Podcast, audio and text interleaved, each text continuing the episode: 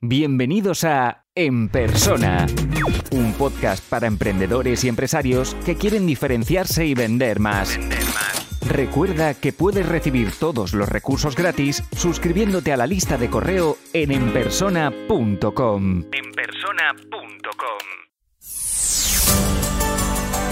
Los miembros de la membresía que han estado conectados durante la grabación del episodio continúan en privado preguntando y resolviendo sus dudas. Si quieres acceder a la membresía para tener acceso a todos los contenidos, las sesiones en directo, las mentorías grupales, la comunidad y el soporte, apúntate ahora por 95 euros al año en enpersona.com.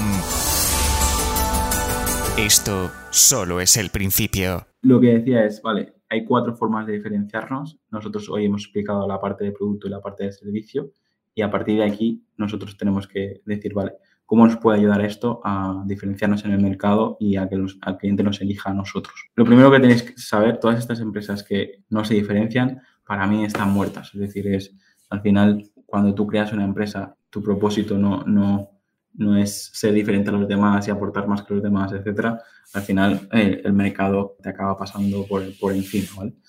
El segundo punto que quería comentar es que el valor diferencial es lo que nos va a permitir conectar y, potenciar todas nuestras acciones. Es decir, valor potencial no es simplemente algo que tenéis que escribir hoy en un papel y ya está, sino es algo que os tiene que guiar en, todo lo que hagáis. Transmite en tu comunicación tu valor diferencial. Una vez que encontréis vuestro valor diferencial, lo tenéis que comunicar en, en vuestros canales. Otra cosa importante, no hay ningún negocio como el tuyo. Es decir, por mucho que vosotros estéis intentando copiar aquí y allí, vosotros tenéis vuestras propias características, vuestros propios beneficios, vuestra propia manera de ser y en eso es lo que yo quiero que os centréis hoy. Es decir, tenéis que ser capaces de encontrar ese valor diferencial, valor diferencial y que la gente entienda que vuestro negocio es totalmente diferente, ¿vale? Y aquí otro de los puntos que a mí me han ayudado es encuentra tu camino y comunícalo, ¿vale? Como digo, nadie piensa lo mismo que tú, nadie actúa lo mismo que tú, por tanto, déjate guiar por, por, tu camino y, comunica lo que vas aprendiendo y lo que vas haciendo eh, día a día, ¿vale? Como sabéis, siempre distribuyo la presentación con qué y qué y ahora qué, ¿vale? Por lo tanto, son estos tres puntos, ¿no? Es decir, primero explico la parte teórica, luego explico un poco qué podemos hacer con esto y ahora eh, aquí viene un poco la parte práctica que quiero que hagáis vosotros. Lo primero que tenéis que hacer es encontrar los beneficios, no las características. Mucha gente se, equivoca, como decía antes con el ejemplo de, la maquinaria de jardín, y, puedes decir, pues esta maquinaria tiene eh, tanta capacidad de litro, ¿no? O este móvil tiene tantos megapíxeles.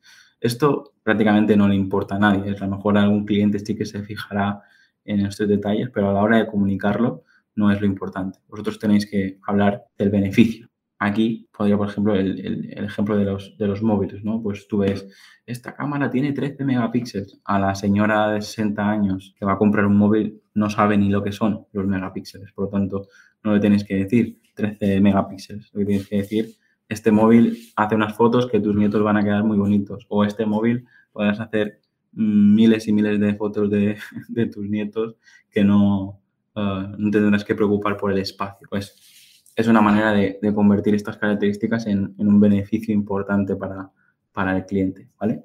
Aquí, por ejemplo, eh, he utilizado el ejemplo de una persona mayor, pero es importante también saber cuál es nuestro cliente ideal. ¿no? Sería el segundo punto. dedicamos varias sesiones a, esta parte del buyer persona, el gran persona y todo esto, pues hoy quedaros con la parte del cliente ideal, del buyer persona.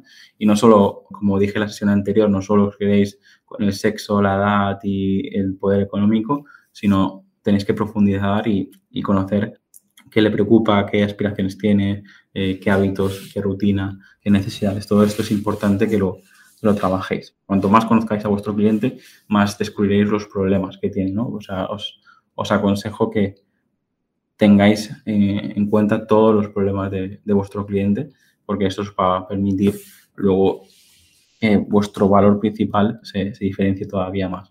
Aquí un punto interesante y os aconsejo que hagáis todos, investigad a vuestra competencia y, y trabajad las necesidades que nos están cubriendo. ¿vale? Necesito que que hagáis este ejercicio de, decir, vale, vuestros cuatro o cinco principales eh, competidores, ¿qué necesidades nos están cubriendo? Porque ahí es donde vosotros podéis, podéis atacar. Y probablemente este ejercicio de la propuesta de valor, de vuestro valor diferencial, eh, vuestros competidores ni siquiera lo habrán hecho, ni siquiera tendrán los, textos trabajados, ni siquiera habrán sentado a, reflexionar sobre esto. Por lo tanto, si vosotros lo hacéis, os vais a diferenciar todavía más. Una vez hemos investigado la competencia, aquí lo que tenéis que hacer es eh, intentar combinar los beneficios que hemos dicho que, que los clientes valoraban eh, de vosotros y recordad, los que valoran vuestros clientes, no los que vosotros pensáis. Con los años pues, ya sabréis eh, quiénes son, pero si estáis empezando, eh, preguntarlo o, investigarlo bien porque no es lo que vosotros pensáis, es lo que vuestros clientes os, dicen, ¿vale? Tanto, una vez tenemos los beneficios que nosotros queremos comunicar, lo que tenemos que hacer es eh, unirlos con los problemas no, no resueltos. Ahí es donde seremos capaces de encontrar nuestro valor diferencial. Si nosotros tenemos un beneficio y resuelve un problema que no está resuelto, ahí es donde nosotros podemos atacar al, mercado, ¿vale? Os aconsejo que hagáis, que escribáis una, frase, ¿vale? Que, sea el, resumen de vuestro valor principal. De esta manera, en, solo una frase ya los clientes ya podrán eh, ver en qué os diferenciáis, ¿vale? Y estos textos, estos mensajes, apoyarlos con, con elementos visuales para también diferenciar de la competencia. Y luego lo que decía, ¿no? Una vez habéis encontrado esta frase, una vez habéis encontrado este valor diferencial, no solo os lo quedéis con este ejercicio que hemos hecho hoy, no solo, no solo lo pongáis en la web, sino cada, cada vez que tengáis la oportunidad de, de ponerlo en, en, presentaciones, en un ebook, en, en vuestras redes sociales, todo lo que, que sea respecto a vuestra marca, tenéis que utilizarlo, ¿vale? Para que acabe uh, posicionándose y acabe funcionando en el, en el, mercado. Una vez hemos visto este ejercicio, vosotros ya deberíais tener claro este beneficio que os hace diferente, eh, cuál es el hueco del mercado que queréis ocupar y os pido que hagáis esto, ¿no? como conclusión, como conclusión, intentad aseguraros de que nos estamos diferenciando de, de, nuestra competencia, tener muy claro qué es lo que nos hace diferente de nuestra competencia que estamos usando el mismo lenguaje que nuestros clientes, es decir, dependiendo del cliente ideal, querrá hablar o querrá relacionarse de un modo u otro, por lo tanto, mm, tenemos que asegurarnos de que el lenguaje que nosotros usamos es el que, es el, que el cliente quiere recibir. Y luego, por último, eh, que nuestro beneficio es real e importante para nuestro cliente. Como siempre les pongo ejemplos propios, yo aquí he cometido muchos errores estos años y, y he visto como pues a lo mejor yo resaltaba partes de branding y, conceptos súper super técnicos y muchas veces el, cliente a veces, valora más la, rapidez con la cual las atendemos o el, este, esta relación de, cercanía ¿no? que, tenemos con nuestros clientes al ser una empresa pequeña o al, trabajar de, tú a tú con ellos, nos convertimos como en, su propio equipo, ¿no? Pues esta relación la, la valoran mucho, ¿no? Pues vosotros tenéis que encontrar ese beneficio real, porque yo a veces he intentado represar, al principio cuando empecé utilizaba mucho la frase solutions creativas, ¿no? Y es, eh, incluso lo puse así porque en inglés sería Creative Solutions y en castellano también se parece. Digo, se va a entender para todo el mundo y luego te das cuenta de que, bueno, como tagline, como etiqueta en la marca queda bien, pero no resume del todo nuestro beneficio. A lo mejor sí lo que más o menos lo que hacemos, pero no, no deja claro el, el, beneficio. ¿Qué quiero decir con esto? Todos nos podemos eh, equivocar, todos podemos ver que no, que no lo hemos hecho del todo bien.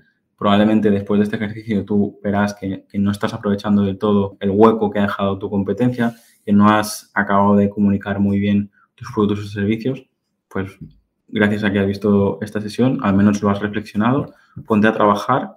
Como siempre digo, si necesitas ayuda, tienes el soporte conmigo por, por WhatsApp y lo comentamos. Y es importante que para mí, que antes de hacer nada, mucha gente se gasta miles de euros, incluso mucho tiempo en, en, otros temas. Para mí lo más importante es esto, porque si no sabes para qué es importante para tus clientes, y si no sabes el por qué o el para qué, muchas cosas carecen de, de sentido. Si te gusta este podcast, puedes dejar una reseña o un comentario. Es la mejor forma de ayudar para crecer y llegar a más gente. Suscríbete en Apple Podcast, iBox, Spotify o YouTube para no perderte los siguientes episodios.